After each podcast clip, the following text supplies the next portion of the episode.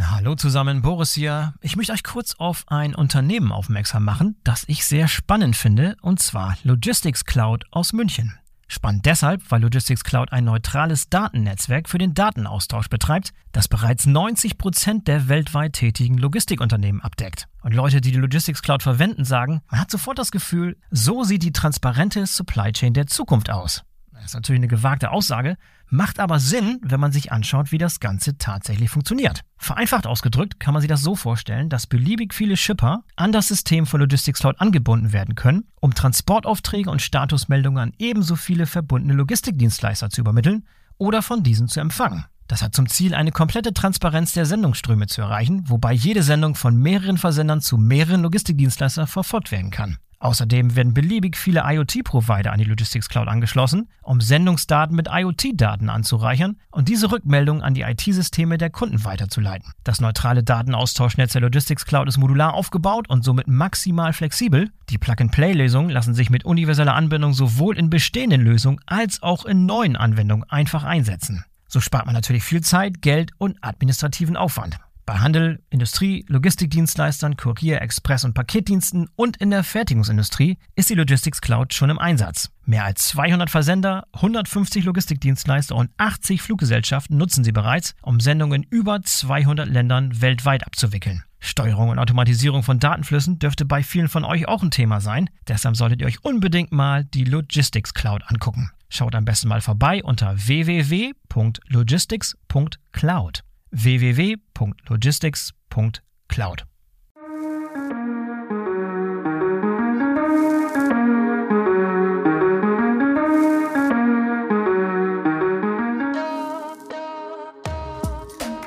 Hallo und herzlich willkommen zum BVL Podcast. Ich bin euer Host Boris Felgendreher und mein Gast heute ist Sandra Wagner.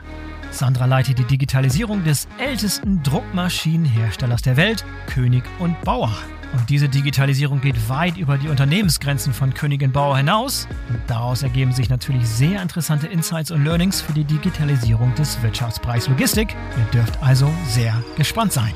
Doch bevor wir loslegen, noch ein Hinweis auf ein neu erscheinendes Buch des Journalisten und Autors Jan Bergrath. Jan Bergrath schreibt seit vielen Jahren unter anderem für das Fachmagazin Fernfahrer. Sein neues Buch heißt Die Gefahr im Kopf und ist ein autofiktionaler Roman. Hört euch mal die Beschreibung an, die klingt super spannend.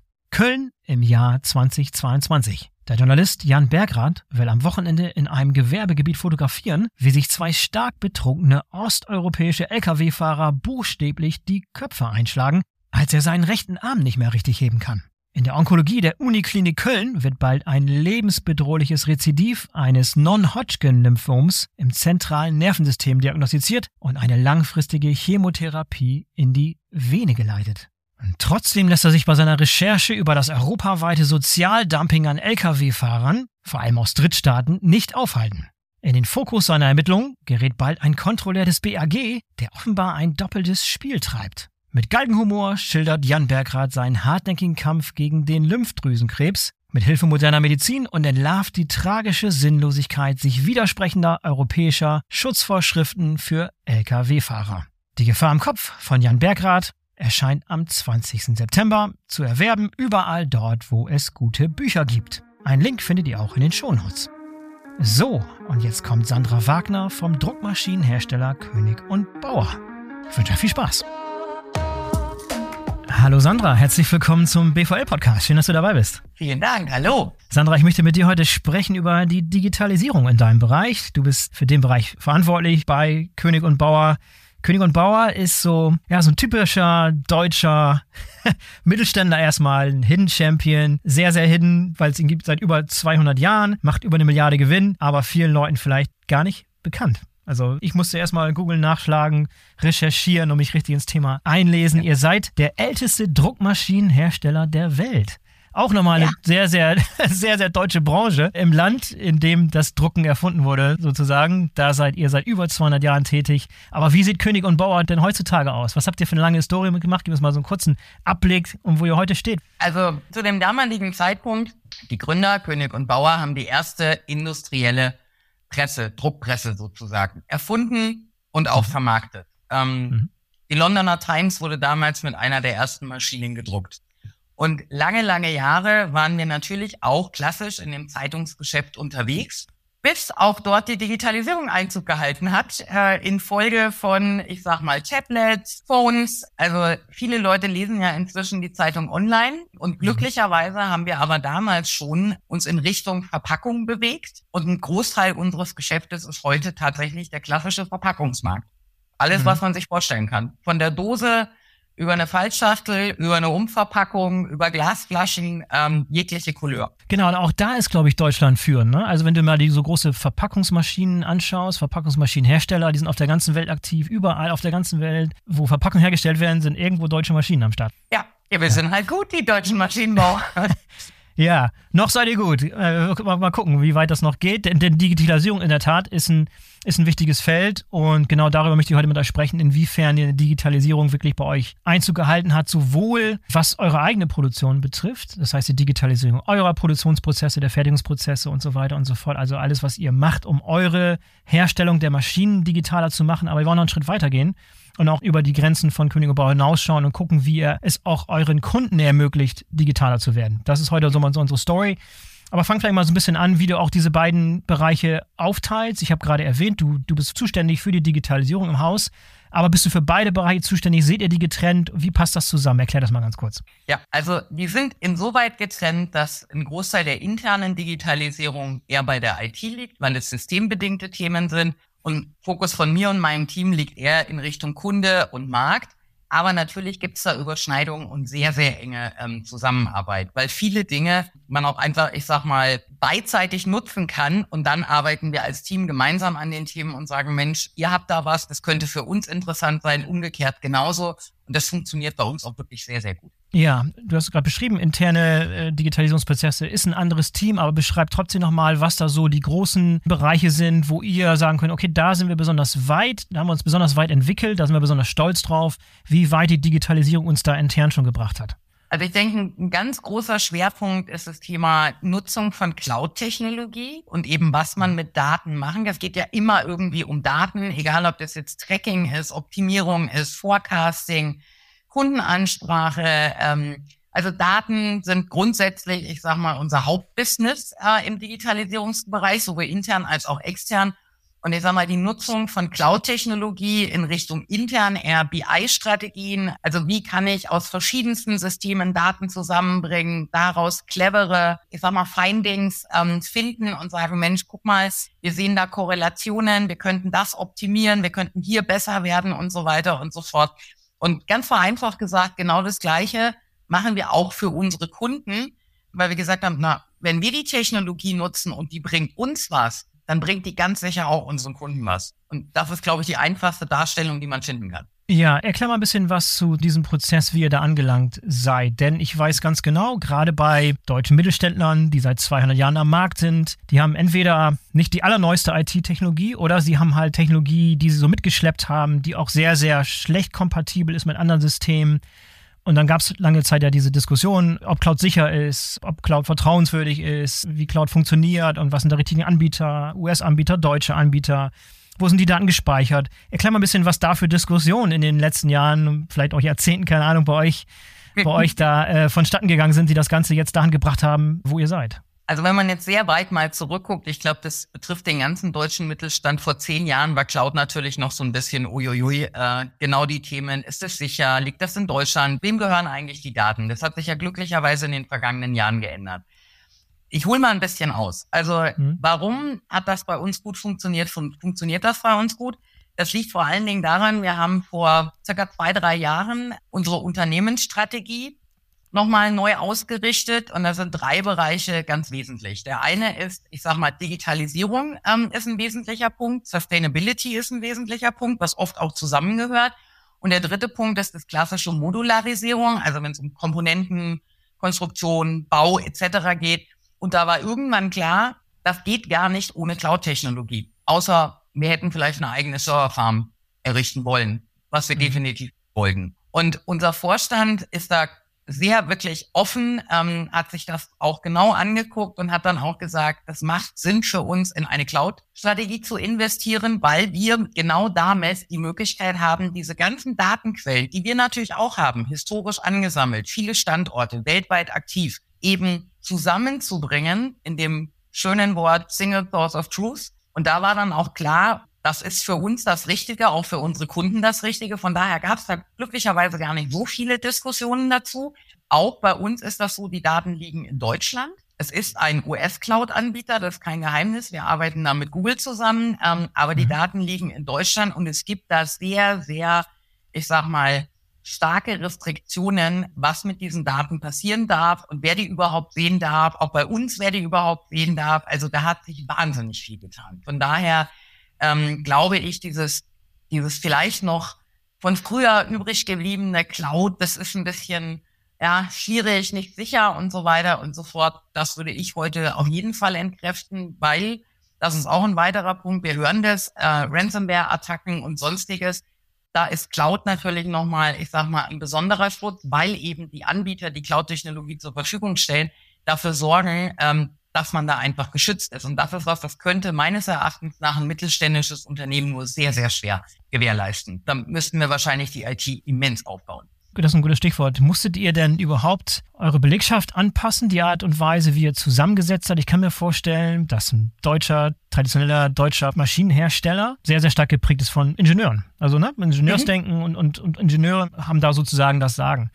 So, wenn du jetzt aber von der Welt sprichst, in denen die Daten das A und O sind, dann sind nochmal ganz andere Expertisen und ganz andere Denkweisen gefragt, als ein Ingenieur das normalerweise an den Tag legen würde. Sag bitte ein bisschen was, wie sich da auch das Kräfteverhältnis vielleicht ein bisschen verschoben hat oder die Schwerpunkte verschoben haben, wie neue Leute und neue Abteilungen und neue Schwerpunkte einfach auch mehr Gewicht gewonnen haben im Unternehmen. Ja, da kann ich ja jetzt aus ganz eigener Erfahrung sprechen. Ähm, mhm. Also mein Team besteht zu einem Teil aus langjährigen König- und Bauer-Mitarbeitern äh, und zu einem anderen Teil aus ganz neuen Mitarbeitern, weil in der Tat, da geht's dann in Richtung Data Science, Data Analyst. Das ist klassischerweise was, was ein Maschinenbauer jetzt vielleicht nicht, äh, ich sag mal, rekrutiert hat in der Vergangenheit. Das heißt, ja, wir, brauchten besondere Skills. Und war das am Anfang ein bisschen ein Struggle? In jedem Fall, weil tatsächlich die Welten, die Arbeitsweisen ähm, komplett unterschiedlich sind. Jetzt ist aber auch unser Job und so verstehen wir den auch bei uns in unserer Abteilung. Ja, wir machen neueste Technologie, Cloud, Augmented, alles, was man sich vorstellen kann, aber wir bauen auf Tradition des Unternehmens. Und wir sind halt nun mal ein Maschinenbauer. Da wird auch immer das Thema Ingenieur sehr weit oben stehen, weil was machen wir im Grunde genommen? Wir erweitern unsere Hardware-Maschinen mit digitaler Technologie. Ähm, mhm. Also ist es auch unser Job zu sagen, wow, das ist wirklich krasse Technik, die da gebaut wird. Was können wir jetzt aus der Technik rausholen? Und ein bisschen, so verstehe ich auch meine Rolle, wir sind der Übersetzer, ich sag mal, zwischen den Data Science, Data Analyst Leuten und den Ingenieuren, um eben zu sagen, was habt ihr denn da eingebaut? Können wir da was anzapfen? Bekommen wir da Daten raus? Lass doch mal zusammen drüber gucken. Denn jemand, der sich nur mit Daten beschäftigt, versteht nichts von einer Maschine. Das geht nur in Kooperation weil natürlich mhm. unsere Ingenieure und auch ähm, insbesondere unsere Servicetechniker, die haben ja das Know-how vom Kunden und von der Maschine und die können, ich sag mal nochmal, Dinge in Daten hineinbringen, hineininterpretieren und auch herauslesen, die wir klassisch, wenn wir nur Daten vergleichen, überhaupt nicht könnten. Und so, mhm. glaube ich, wird es dann, wird's dann auch ein gutes gesamtes Konzept, wo man miteinander nach vorne geht. Ja, jetzt kann ich mir vorstellen, dass viele Zuhörer dabei sind, die auch aus dem Mittelstand kommen, die auch eher ingenieurstechnisch geprägt sind, die auch eher Maschinenbau, irgendwas Mechanisches machen, die aber trotzdem im Laufe der Zeit, genau wie ihr erkannt haben, dass Daten immer wichtiger werden. Das heißt, man braucht andere Leute, andere Fähigkeiten, genauso wie du es gerade beschrieben hast. Aber trotzdem ist es für die eine Herausforderung, dann den Leuten, die sie brauchen, diese Jobs tatsächlich interessant zu machen. Da kannst du mit, mit einer 200-jährigen Historie nur so weit punkten. Die jungen Leute wollen halt ne, wollen vielleicht im E-Commerce arbeiten, in Berlin, im coolen Startup und, und die richtig großen Talente sind halt schwierig zu binden an einen Maschinenbauer aus Würzburg, um es mal ein bisschen drastisch darzustellen. Was habt ihr herausgefunden? Habt ihr da den richtigen Schlüssel gefunden? War es schwierig für euch oder habt ihr vor allem auch ein paar Tipps, wie euch das gelungen ist? Es muss ja irgendwie geklappt haben, sonst wärt ihr nicht da, wo ihr heute seid. Ja, Erstaunlicherweise war es gar nicht so schwierig für uns. Ähm, mhm. Was uns selber ehrlich gesagt überrascht hat. Es hat, glaube ich, zwei Gründe. Wir arbeiten mit wirklich neuester Technologie und wir agieren innerhalb ähm, unseres Konzerns wie ein Startup. Das bedeutet, so führen wir auch die Gespräche. Also wenn ich jetzt jemanden habe, der, ähm, ich sag mal, Data Scientist ist und ja, der vielleicht in Berlin auch bei, bei E-Commerce oder sonstiges arbeiten könnte, dann würde der möglicherweise erwarten, wenn er bei König und Bauer ein Vorstellungsgespräch hat, dass das sehr traditionell abläuft. Ist aber bei uns überhaupt nicht so. Und ich gebe mal ein Beispiel. Wir, wir stellen zum Beispiel, um auch so ein bisschen auszufinden, passt es vom Charakter, vom Humor, vom, weil wir alle wollen auch schon noch ein bisschen Spaß bei der Arbeit haben. Ja. Wir stellen zum Beispiel auch eine Frage äh, am Anfang, wo wir sagen, was ist dir lieber, Marvel oder DC? Ähm, und in den allermeisten Fällen äh, kommt dann äh, eine entsprechende Antwort. Oder was ist dir lieber, Star Wars oder Star Trek? Also ich glaube, man muss sich mhm. für den Bereich der Digitalisierung auch mal trauen, aus dem klassischen Muster herauszugehen, aus der klassischen Hierarchie herauszugehen und einfach mal als Start-up zu agieren und wirklich ähm, so sich auch zu positionieren. Und das waren die zwei Hauptgründe, warum äh, unsere Mitarbeitenden dann auch gesagt haben, boah, das macht Sinn, die bauen da richtig was auf, da ist richtig Bewegung drin, die wollen da vorwärts kommen, die haben eine Vision, die haben eine Strategie, ähm, die sind gar nicht so verstaubt, wie wir das vielleicht angenommen haben. Und das hat dann am Ende zum Erfolg geführt. Ja, seid ihr dann auch ein bisschen modern am Start, wenn es um New Work beispielsweise geht? Nicht jeder beispielsweise muss in Würzburg arbeiten. Gibt es auch Homeoffice? Gibt es andere ja. Art und Weisen? Er, erklär mal ein bisschen, wie ihr auch ja. da die Schritte gegangen seid, die notwendig sind, um junge Talente an euch zu binden. Also das glücklicherweise, was Homeoffice äh, gilt für das gesamte Unternehmen, dort, wo es möglich ist. Fertigung ist natürlich äh, ein anderes Thema. Mhm. Ähm, aber ich sag mal, da sind wir generell ein Unternehmen, was da wirklich versucht, das auch in Balance zu bringen. Und gerade in dem Digitalisierungsbereich ist es auch so, da muss nicht mehr zwangsläufig äh, jeder äh, jeden Tag im Büro sein. Das ist auch überhaupt kein Problem. Es lässt sich alles sehr gut organisieren. Wir haben da sehr, sehr gute Erfahrungen mitgemacht und das ist sicherlich eine Grundvoraussetzung. Also wenn ich erwarte, dass jemand, der wirklich konzentriert programmiert und der sitzt dann aber in Anführungszeichen, muss den ganzen Tag in einem Großraumbüro sitzen, dann werde ich mir wahrscheinlich sehr schwer tun, die passenden Mitarbeiter zu finden. Also die Flexibilität, glaube ich, muss man heutzutage mitbringen. Aber das gilt meines Erachtens dann auch nicht nur für die Digitalisierung. Okay, dann lass uns doch ein bisschen anschauen, wo dein Schwerpunkt liegt. Du hast es vorhin erwähnt, deine Digitalisierungsstrategie zielt auf den Bereich ab, der über die Unternehmensgrenzen von König und Bauer hinweggeht. Das heißt, es geht ums Ökosystem, es geht um Partner, es geht um das ganze Netzwerk, es geht um Supply Chain, alles, was sozusagen dranhängt und vor allem auch Digitalisierung eurer Kunden. Und auch da äh, vielleicht mal kurz darstellen, wer sind überhaupt die Kunden? Ich kann mir vorstellen, ihr macht Druckmaschinen, also Druckereien, traditionellerweise wahrscheinlich. Aber ich kann mir auch vorstellen, Verpackungshersteller, du hast gesagt, Verpackung drucken ist, äh, ist einer eurer Schwerpunkte, also Verpackungshersteller. Aber Frage, Nestle oder ein Procter Gamble, sind das auch Kunden? Bedrucken die auch selber? Oder beschreibt mal, wie eure Kundensegmente überhaupt aussehen, wer überhaupt eure unmittelbaren Kunden sind, bevor wir über das weitere Ökosystem sprechen. Mhm. Also klassischerweise sind das Druckereien von kleineren mittelständischen bis wirklich Großkonzernen, also die ganze Bandbreite sehr unterschiedlich, auch in der Ausprägung. Die wiederum arbeiten in den allermeisten Fällen mit den sogenannten Brand-Ownern zusammen, also mit den Nestles, Proctors und so weiter ähm, dieser mhm. Welt. Vermehrt in den letzten Jahren haben wir festgestellt, diese Unternehmen kommen aber auch direkt auf uns zu. Weniger, um jetzt eine Druckmaschine zu kaufen, sondern eher, wenn es darum geht, was tut sich denn gerade? Also im Bereich Sustainability, Materialien. Was gibt's für Technologien, die ich innerhalb des Druckprozesses integrieren kann, um dann zum Beispiel eine Verpackung entweder hochwertiger zu machen, äh, sie zu veredeln, ähm, im Bereich ähm, der Farben nochmal was zu machen. Also diese Kontakte, die gibt es schon seit langen Jahren, aber ganz klassisch sind unsere Kunden Druckereien. Ja, und diese Art und Weise zusammenzuarbeiten, die du gerade beschreibst. Das heißt, dass ihr euch wirklich als Hersteller von Druckmaschinen euch tatsächlich mit einbindet in die Art und Weise, wie eine Packung beschaffen ist und was dann tatsächlich für den Endkunden das Ideale ist. Ist das schon etwas, was seit langer Zeit existiert? Liegt darin der Erfolg der Branche auch oder ist das, was sich im Laufe der Zeit entwickelt, als sich die Branche weiterentwickelt hat? Also ich denke, das ist noch in der Entwicklung, gerade getrieben durch das Thema Nachhaltigkeit und eben auch das Thema Verpackung, wie, wie recycelfähig sind Verpackungen, wie kann ich das optimieren, wie kann ich Müll ähm, vermeiden. Das sind Themen, die erst sehr verstärkt in den letzten vielleicht drei Jahren so richtig zum Tragen gekommen sind. Von dadurch hat sich das auch ein bisschen intensiviert. Gerade diese Gespräche in die Richtung auch von unseren klassischen Kunden, die natürlich auch sagen, Mensch, was macht ihr da? Ähm, mit was beschäftigt ihr euch da? Ähm, was habt ihr da im, im Portfolio? Wie können wir da noch, ich sag mal, effizienter ähm, werden? Wie können wir Verpackungsmüll sozusagen vermeiden? Ähm, also das sind Themen, die sind noch nicht so lange im Markt aktiv und da ist sehr viel Bewegung auch gerade drin, weil es natürlich auch ein gesellschaftliches Thema ist. Und ähm, da sind wir, wie alle anderen auch, gefordert, da auch wirklich, ähm, ich sag mal, mit unseren Kunden zusammen Lösungen zu finden und Lösungen zu bieten. Ja, vielleicht hast du ein, aktuelles Beispiel für uns parat, wo wirklich mhm. das so ein bisschen exemplarisch darstellt, wie er wirklich von Anfang an, als jemand eine Idee hatte beispielsweise für ein neues Produkt, was eine Verpackung brauchte und dann sich schon Gedanken gemacht hat, wie man mit dem Druckmaschinenhersteller tatsächlich zusammenarbeiten muss und das gesamte Ökosystem zusammenzubringen, um wirklich da was zu machen, was eben allen diesen Ansprüchen der Kunden, den Ansprüchen an Nachhaltigkeit, Materialien, Recycelbarkeit und so weiter gerecht wird. Vielleicht gibt es ein gutes Beispiel, das man ein bisschen so exemplarisch darstellt, ähm, ja. wie sowas funktionieren kann, wenn man es gut macht.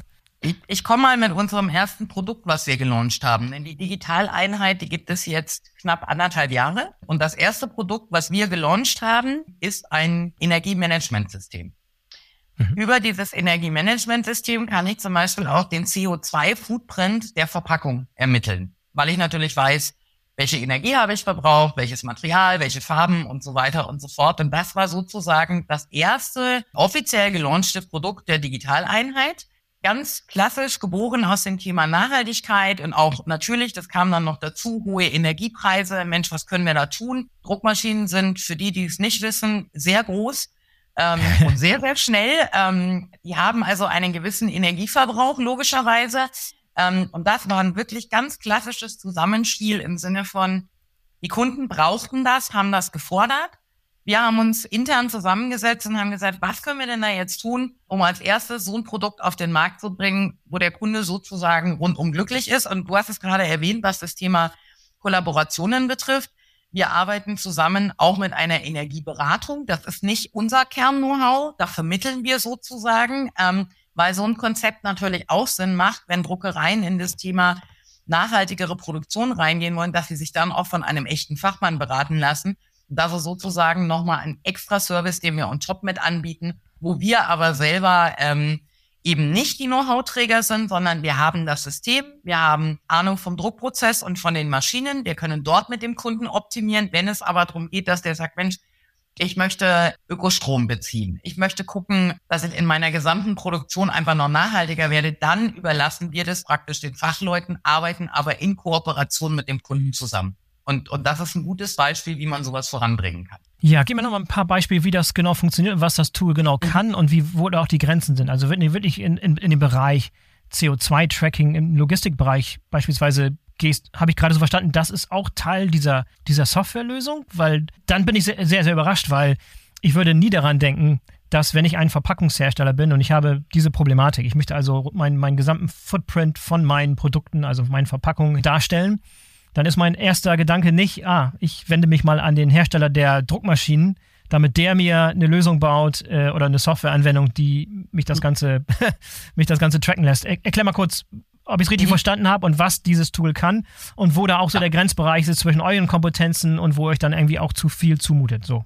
Also das Tool erfasst Energie generell. Mhm. Egal ob Strom, ob Gas, äh, ob ähm, ich sag mal Emissionen oder sonstiges, das ist, läuft über Sensorlösungen. Das ist nicht nur relevant, ich sag mal, für die Druckmaschine. Ich, ich sage mal, ich kann von der Kaffeemaschine bis zum Licht, bis zu sonstigen, kann ich mit diesem Tool alles erfassen um in einem gewissen Maß, ich sag mal, ein energetisches Konzept zu ermitteln und zu sagen, zum Beispiel, welcher Druckauftrag braucht denn jetzt mehr oder weniger Energie? Und das Ganze kann ich in einem, ich sag mal, ergänzen mit weiteren Daten, indem ich sage, okay, das ist jetzt ein Auftrag mit Papier XY oder Rohstoff XY plus Farbe äh, XYZ. Und daraus ergibt sich dann rein rechnerisch dieser erste Ansatz für einen CO2-Footprint einer Verpackung. Habe ich da drin schon die ganze Kette? Nein, natürlich nicht. Das ist ein größeres mhm. Thema. Ähm, aber ich habe die Basis dafür, um zu sagen, okay, ich habe mal die Grunddaten, die in der Produktion stattfinden. Ob ich das nur an der Druckmaschine machen möchte und Da spielt es übrigens in unserem Fall auch keine Rolle, ob das jetzt nur eine König- und Bauer-Druckmaschine ist. Das machen wir für eine gesamte Druckerei. Ähm, das liegt am Ende am Kunden, aber das ist mal der Start, um überhaupt zu sagen, ich muss das erstmal messen und ermitteln, wo stehen wir denn da eigentlich? Ähm, mhm. Und wir haben da ganz unterschiedliche Kundenanforderungen. Manche sagen, ich will einfach nur erstmal die Maschine, das ist halt der größte Energieverbraucher sozusagen. Wir haben jetzt aber auch ein Projekt, da geht es wirklich um ganze Standortkonzepte mit allem drum und dran, weil natürlich das Thema Energie auch kostenmäßig ein Riesenthema ist, aber weil es vor allen Dingen auch darum geht, dass wir ja gerade in, in Richtung von ESG, zu, äh, Scope 3 und so weiter und so fort, dass das Grundvoraussetzungen sind, damit ich das überhaupt gewährleisten ja, die Energiekosten stelle ich mir als ein Riesenproblem vor, gerade für die Druckereien, die in Deutschland beheimatet sind, die sich zwar inzwischen wahrscheinlich Gedanken machen, kann man dasselbe nicht auch irgendwie im Ausland machen, wo die Energiepreise niedriger sind. Ich glaube, diese Trends hört ihr wahrscheinlich auch und solche Gedanken spielen, spielen in den Köpfen eurer, eurer Kunden wahrscheinlich eine große Rolle. Ne? Ja, also ähm, ich glaube, das ist ja nun überall momentan in der Wirtschaft so, dass es einen einfach sehr umtreibt und, und alle nach Möglichkeiten suchen, wie können wir das optimieren, was können wir noch tun. Und da haben wir natürlich in Anführungszeichen ein bisschen auch den Zahn der Zeit getroffen. Ne? Ja, aber nochmal zurück zu dieser Optimierung, die ihr da betreibt. Ähm, sie ist sehr, sehr umfassend, aber sie bezieht mhm. sich halt auf einen Standort beispielsweise und Energieverbrauch und so weiter, also eine Produktionsstätte sozusagen. Und ich kann mir gut vorstellen, dass man sehr, sehr gut eine Art lokales Optimum da errechnen kann, was für diesen Standort unter den bestimmten Bedingungen das Optimale ist. Was aber dann überhaupt nicht kompatibel ist mit einem globalen Optimum, wenn man die Transportwege beispielsweise und die Materialien, die beschafft werden müssen, mit einbezieht, dann kann das Bild plötzlich sich völlig anders darstellen. Wie stellt man sicher, dass das, was man da optimiert, im Zusammenhang eines, eines Netzwerkes, alles, was drumherum passiert, was ja auch deine Aufgabe ist, dass das alles zusammenpasst und dass man nicht sozusagen sich auf ein lokales Optimum versteift, was mit dem globalen Optimum nicht viel zu tun hat und dann auch äh, kontraproduktiv sein kann.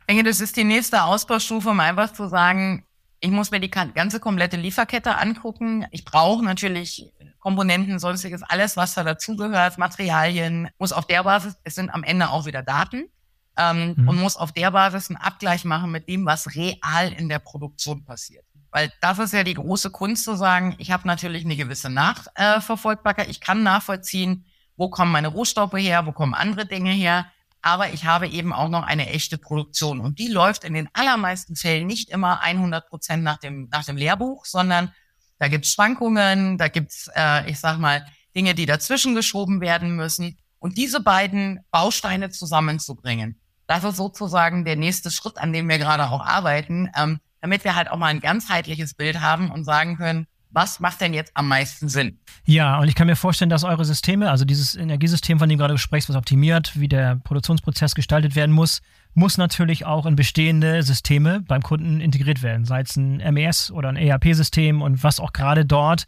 an IT-Landschaft zur Verfügung steht. Und das geht auch von bis, also von rudimentär und überaltet bis hypermodern, aber irgendwie noch nicht richtig kontrolliert.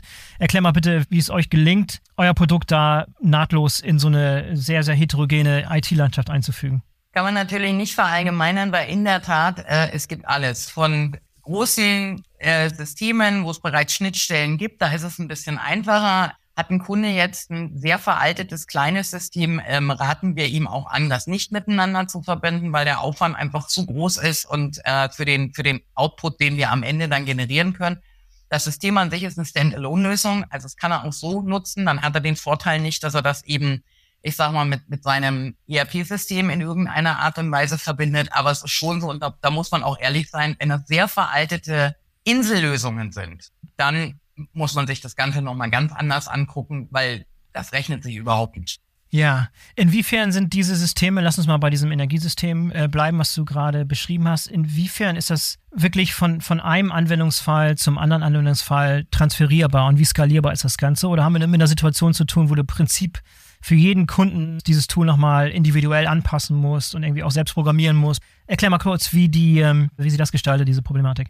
Also dieses Tool und auch ein anderes, ähm, was wir bauen, das sind alles frei konfigurierbare Dashboards, sage ich jetzt mal. Ich glaube, das, das muss heutzutage auch so sein. Jeder Kunde mhm. hat individuelle Anforderungen und wir bauen Lösungen, wo der Kunde selber sich sozusagen seine Tools zusammenstellen kann. Es gibt eine Grundbasis, alles sehr intuitiv. Der Kunde selber kann aber entscheiden, ich möchte das jetzt hier sehen und ich möchte das noch mit dazu haben und ich möchte diesem Mitarbeiter eine Berechtigung XY geben, weil das glaube ich, heutzutage A State of the Art ist und weil es auch die einzige Lösung ist, wie man eben in eine Skalierbarkeit reinkommt. Denn wenn ich jetzt, ich sag mal, kundenindividuelle Lösungen bauen würde, das kann am Ende niemand mehr bezahlen, ähm, niemand mehr managen und warten. Und das ist ja auch genau das Problem, was ich sag mal so aus den 80ern noch rübergeschwappt ist, als halt alles sehr, sehr individuell geworden ist. Und heute sagt man eher, es gibt einfach eine Base mit allen Varianten, die die Technik bietet, dass ein Kunde sich das mehr oder weniger komplett selber konfigurieren kann. Und das ist in dem Fall genau das Gleiche. Sind denn die Ansprüche auf Seiten eurer Kunden für solche digitalen Lösungen schon sehr, sehr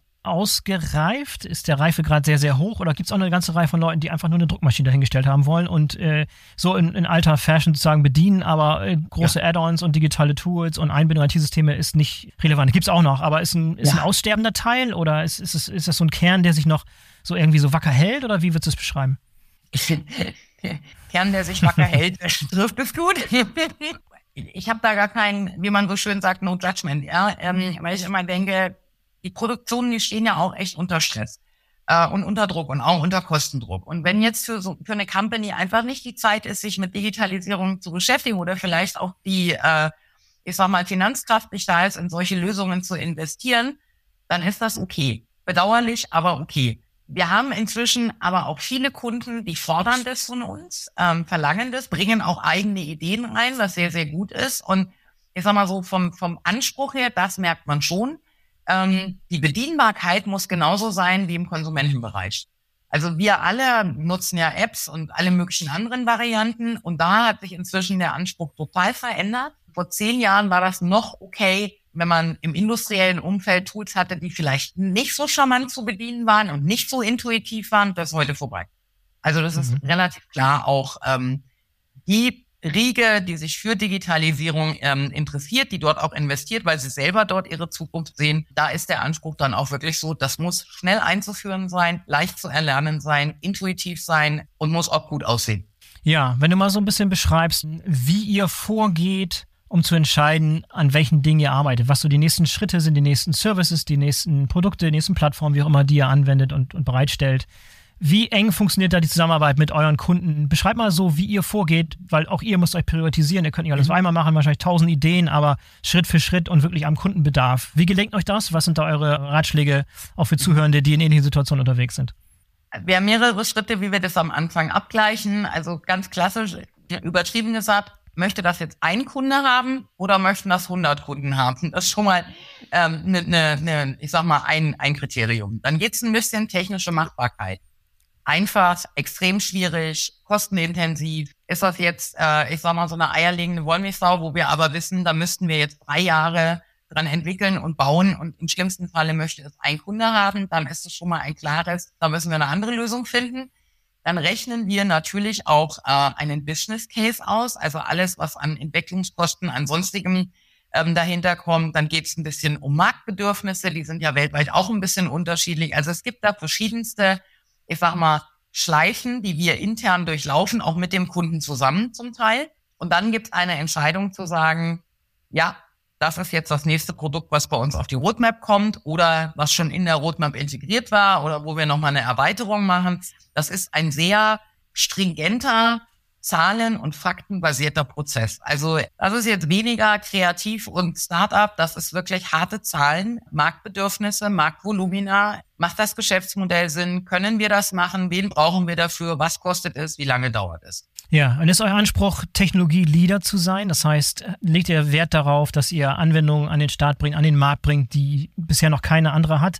In dem Fall müsstet ihr auch nochmal extra in RD und so weiter investieren, da Zeit aufwenden, die richtigen Leute haben, die Forschung betreiben, eventuell auch die richtigen Kooperationen mit, mit Forschungsinstituten und so weiter haben. Beschreibt da bitte, was euer Anspruch ist und wie ihr, wie das tatsächlich in der Praxis aussieht, was ihr, wie, wenn ihr so eine Technologie-Leadership anstrebt, wie ihr da vorgeht. Mhm mit der Einschränkung in unserem Business, das muss man sagen. Wir wollen ja nicht jetzt ein Google äh, 2.0 nee, werden. Klar. Oder immer, so. immer nur in eurem Business. ja.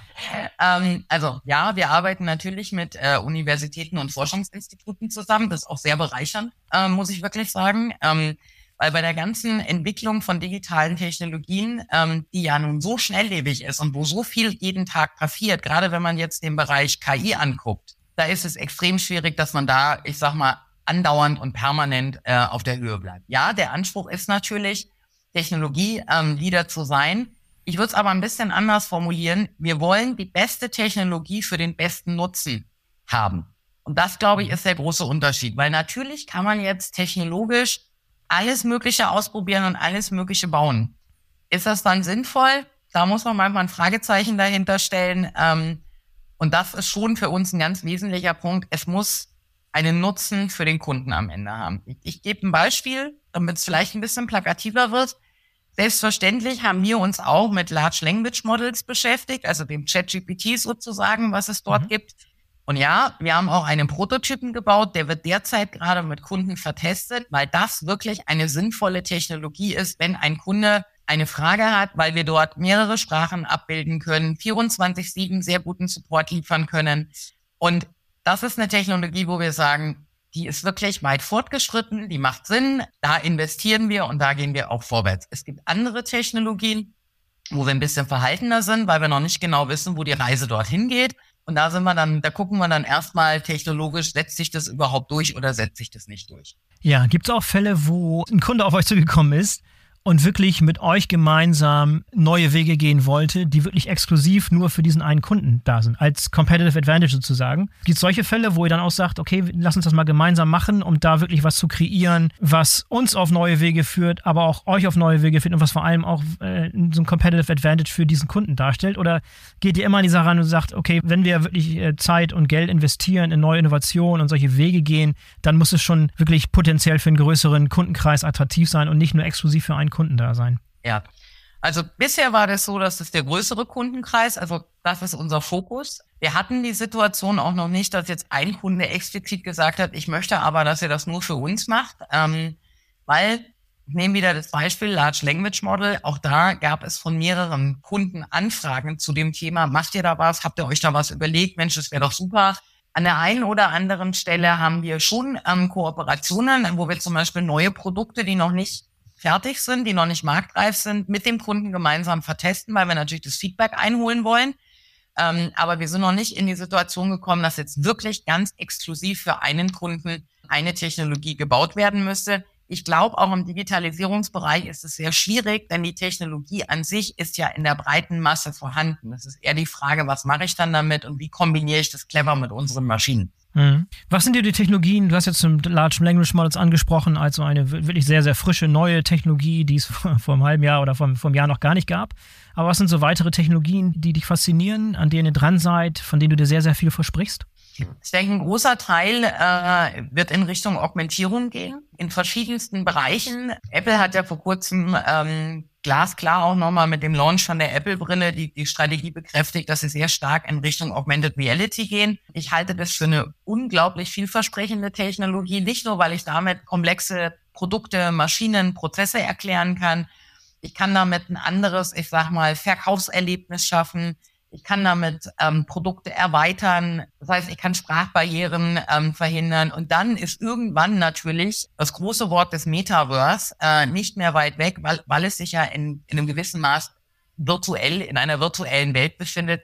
Und das sind schon Dinge, ähm, die beobachte ich sehr genau, die finde ich privat auch sehr, sehr spannend und beschäftige mich damit, ähm, die aber, glaube ich, auch gerade für den Maschinen echte Chancen bieten wenn man das mal, wenn man die Chance hat, das mal auszuprobieren mit einer Augmented oder einer Virtual äh, Brille, das kann ich nur jedem empfehlen. Das ist wirklich ein Erlebnis. Ja, wie sieht überhaupt äh, nochmal für unser Verständnis so die Zusammenarbeit zwischen Mitarbeitenden, also Druckern oder Angestellten in der Druckerei und diesen Maschinen aus? Wie viel manuelle Tätigkeit ist da erforderlich und wo sind die Schnittstellen zwischen Mensch und Maschine da? Es ist kleine Bildschirme, muss da viel per Hand eingelegt werden. Erklär mal bitte, gibt es wahrscheinlich von bis, aber erklär mal bitte, wie normalerweise diese Art von Interaktion zwischen Mensch und Maschine da aussieht und was da noch für Potenzial lauert. Also Gott sei Dank ist da schon wahnsinnig viel im Bereich der Automatisierung passiert. Also da ist gar nicht mehr so viel manuell notwendig. Trotzdem ist es natürlich so, dass immer noch, ich sag mal, Eingriffe passieren müssen. Die Bildschirme sind sehr, sehr groß, äh, weil es natürlich um Druckqualität, um Farben und sonstiges geht. Also das ist jetzt nicht nur die reine Maschine, sondern auch wirklich, was, was ist die Qualität, die da rauskommt.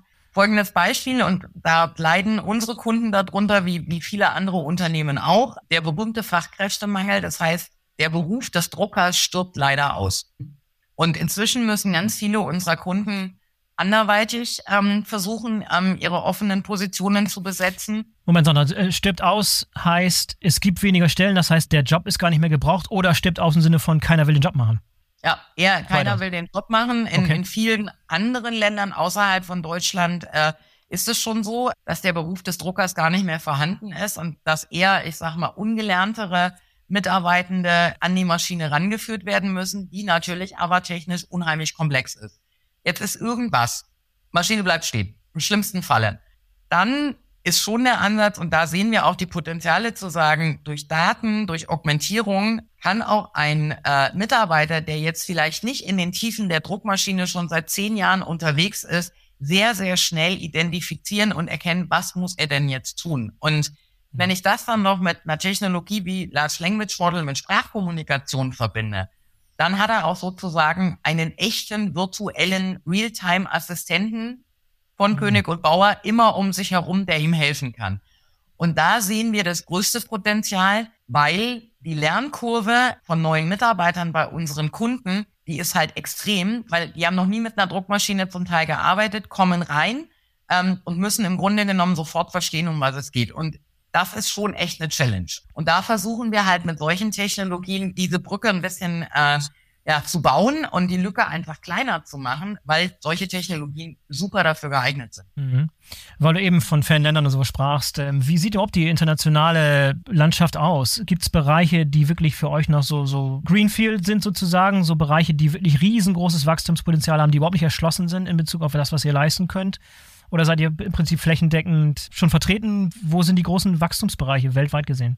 Also wir sind ziemlich flächendeckend vertreten, bis bestimmt, also bis auf gewisse Teile in Afrika, aber das ist bei den mhm. meisten mhm. so. Äh, also mhm. Wachstumsbereiche sind ganz sicher, ähm, ich sag mal, Schwellenländer, weil das auch damit zu tun hat, je industrieller, ich sag mal, das Land wird, ja, und äh, je mehr die Bevölkerungsschicht auch, ähm, ich sag mal, mehr verdient, einen besseren Lebensstandard hat, desto größer wird auch das Thema mit Verpackungen, weil man dann eben einfach weggeht von dem klassischen, ich kaufe es am Markt, sondern ich habe halt gleiche Experience wie in den USA oder wie in Europa. Das sind für uns auf jeden Fall Märkte, die hochinteressant sind, aber auch unsere klassischen Märkte wie Europa ähm, und Nordamerika sind immer noch nach wie vor ähm, absolute Wachstumsmärkte. Aber siehst du eine Situation, wo in der Zukunft, schon mal wirklich 10, 20 Jahre voraus, wo wir wirklich den Bedarf an Verpackungsmaterial drastisch reduzieren müssen, wenn wir ja. irgendwelche unserer Nachhaltigkeitsziele erreichen wollen, dann müssen wir ja. uns auch darüber Gedanken machen. Wird das zu einer Situation führen, wo in konsequenter Weise dann auch weniger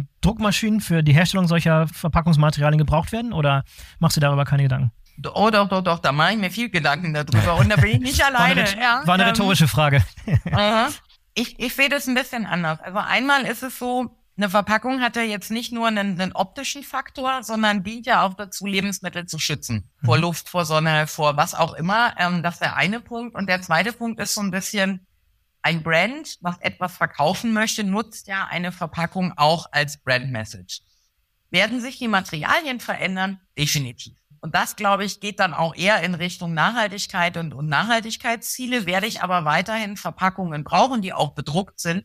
Definitiv. Ob ich die noch auf den gleichen Materialien bedrucke, ob ich die vielleicht aus x-fach recycelten oder neuen ähm, Verbundstoffen generiere, das, glaube ich, ist der wesentlichere Punkt, äh, um dann zu sagen, damit wir eben die Nachhaltigkeitsziele erreichen. Aber dass eine Verpackung mehr oder weniger verschwindet oder, oder fast gar nicht mehr vorhanden ist, dass Brands plötzlich entscheiden, ähm, überall, wenn man sich das jetzt mal vorstellt, stellen, bestehen nur weiße Verpackungen, das glaube ich persönlich jetzt weniger.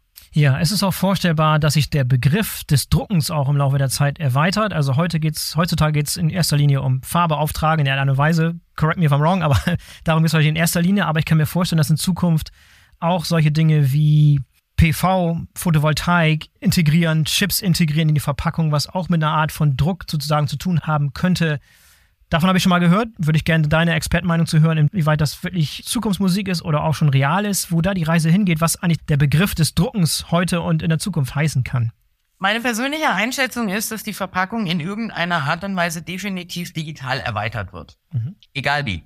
Die digitale Erweiterung muss ich aber irgendwie im Druckprozess, sollte ich, wenn möglich, im Druckprozess integrieren, weil ich es dann einfach, jetzt salopp gesagt, in einem Rutsch gemacht habe. Egal, was ich dort, ob das ein RFID-Chip ist, NFC ist, ob das ein Code ist, was auch immer.